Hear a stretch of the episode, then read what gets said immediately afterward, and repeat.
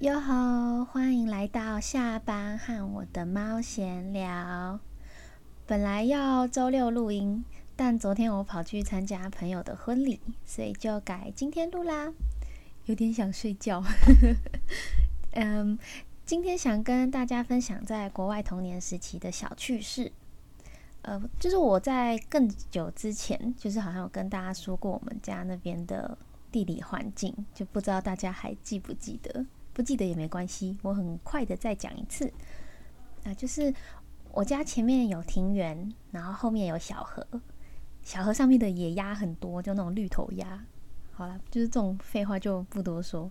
那那条河它会通到附近的一个公园，然后公园里面有一个湖，湖的正中央有很典型的那一种喷水孔，就是它会垂直上下的喷水，还蛮漂亮的这样子。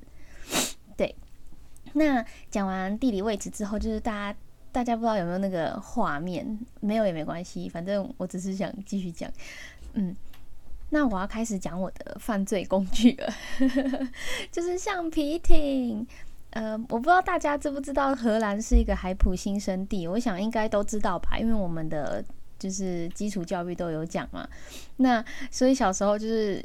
我也知道这件事情，那也一直都觉得有一天会不会被淹掉啊？对，就是爱乱讲话这样。那我们家那时候有一个橡皮艇，而且就还蛮大的。我小时候是那种。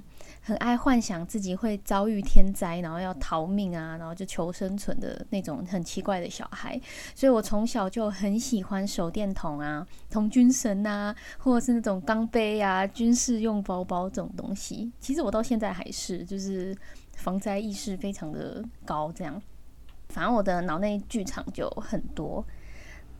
所以那时候我们家就是出现了橡皮艇的时候，我一直认为这个是为了要逃命才买的，对，但实际上是什么原因，其实我真的不知道诶，所以就当做是防灾意识吧。嗯，OK，那我要进入犯罪的正题了，有点忘记是什么原因，反正就是某一天呢，我跟我的姐姐，我们就是一起把那个橡皮艇丢进了我们家的后院。那现在回想起来，那个画面其实应该还蛮可爱的，因为我那时候很小，应该才六七岁吧。那我姐姐大概也才十岁而已，对，所以那个画面应该是蛮可爱，就是两个可爱的小朋友在划船这样子。然后我们就划啊划，就是要往那个公园的地方划。那河里面呢，就是会有很多浮萍，所以那个桨拿起来的时候其实蛮恶心的，而且很重，因为那个浮萍都会粘在上面，然后就会有一股。一股那种草味，就是草泡在水里烂掉那个味道，其实是有点臭的。可是，就小时候我好像还蛮喜欢的，就特别喜欢在湖边、水边玩这样。嗯，然后我们就继续滑滑滑，然后就会穿过那个桥嘛。那穿过了两个桥之后，我们就抵达了公园的湖。那其实我有一点忘记那个时候我们在干嘛，反正我们就是滑很快，然后可能在比速度吧，还是干嘛，我也不清楚。然后就在那个时候啊，我们就是完全没有看方向，我们就是一直就是一股脑的一直在滑，一直滑，我们就直接用力的在最高速的情况下，就是撞上了喷水池的那个喷水孔，我们就把它撞歪了。然后我跟我姐当下真的是超傻眼，我们吓死了。你要想想看哦，我们那个时候才六岁十岁左右，我们是小朋友，然后把一个公共设施就这样给撞歪、撞坏了，然后那个水。就是还蛮好笑的，就是他还就是继续的在喷，所以他就你们可以想象那个画面吗？真的很像就是你动漫里面会看到的画面，就是主角去中央公园啊，然后可能把那个漂亮的喷水池就是撞歪掉，然后这边乱喷的那种画面，真的就是一模一样。然后我们就吓傻了，但是吓傻之后回过神，我们就是马上掉头。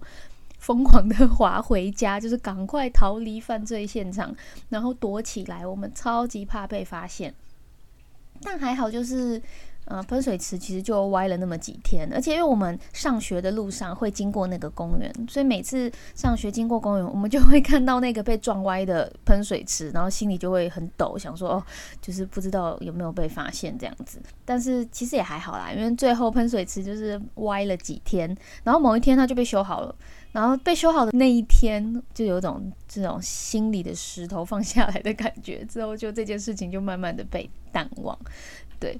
那你们听了可能没有什么感觉，但是因为那时候对我幼小的心灵其实有个很大的影响，因为我一直认为就是自己犯了非常严重的罪，我会不会被抓起来？会不会哪一天我回家的时候，家里就有警察贝贝在等我，要把我关起来？这样子就害怕了好几天，就是真的是好几天都没有办法好好的睡觉。但小时候嘛，就做了这种事，你也。不敢跟爸爸妈妈讲，所以就一直很害怕的，就是在家里，就是就是好像一直在说谎的那种感觉，然后就是被自己的良心给谴责。嗯，对，我想大家应该小时候都会多少有这样子的经验吧。那这是我在国外有发生过的经验呢，跟大家分享。那也希望今天可能比较短，因为就是单纯只是想讲这个小故事而已。好啦，那就先这样啦。祝大家呃明天上班愉快，拜拜。